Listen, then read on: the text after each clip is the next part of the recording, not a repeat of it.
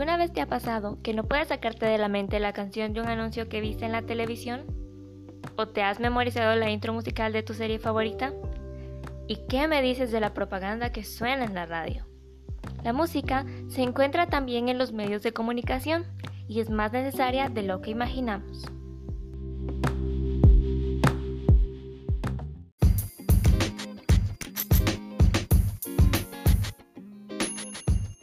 Ella ama la música y te dará las mejores recomendaciones.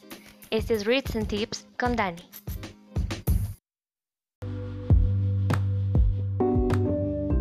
¿Qué tal chicos y chicas? El día de hoy les traigo un tema que está relacionado con el podcast anterior y es la música en los medios de comunicación. En el primer podcast aprendimos que la música tiene el propósito de comunicar emociones. Sin embargo, ¿cómo es que ésta llega a nosotros? Existen varios medios que difunden distintos tipos de información con la finalidad de transmitir ideas o pensamientos, es decir, nos dan una interpretación de nuestra realidad.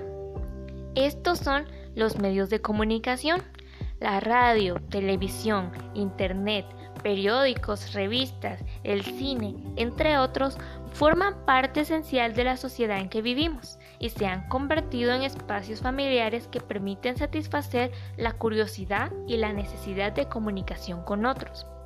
Desde tiempos antiguos, la música ha sido un elemento fundamental para la comunicación y esta ha nacido del hombre mismo, por lo cual es capaz de llamar la atención de éste sin que lo note. Gracias a esta peculiaridad, los medios de comunicación hacen un fuerte uso de ella.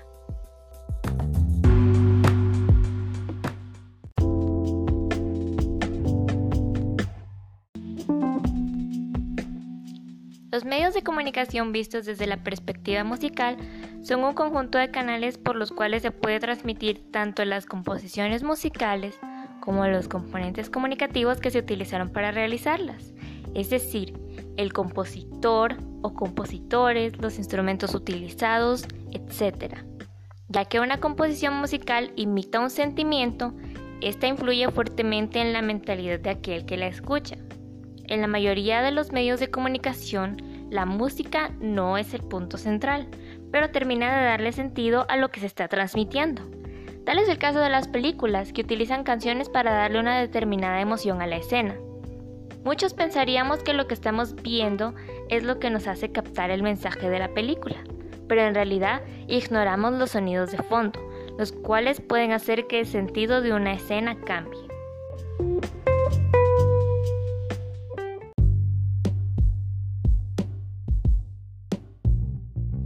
Otra característica valiosa de la música es que es fácil de recordar.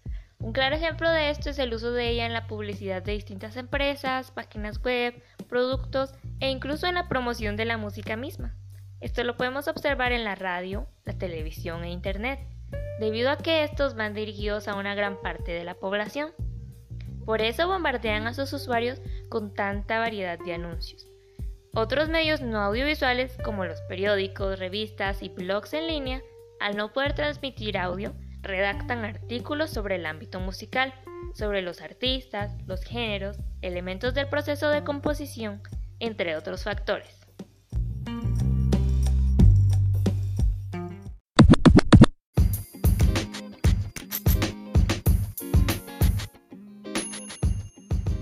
El día de hoy aprendimos que los medios de comunicación son amplios y es interesante como cada uno de ellos siempre tiene un espacio para la música.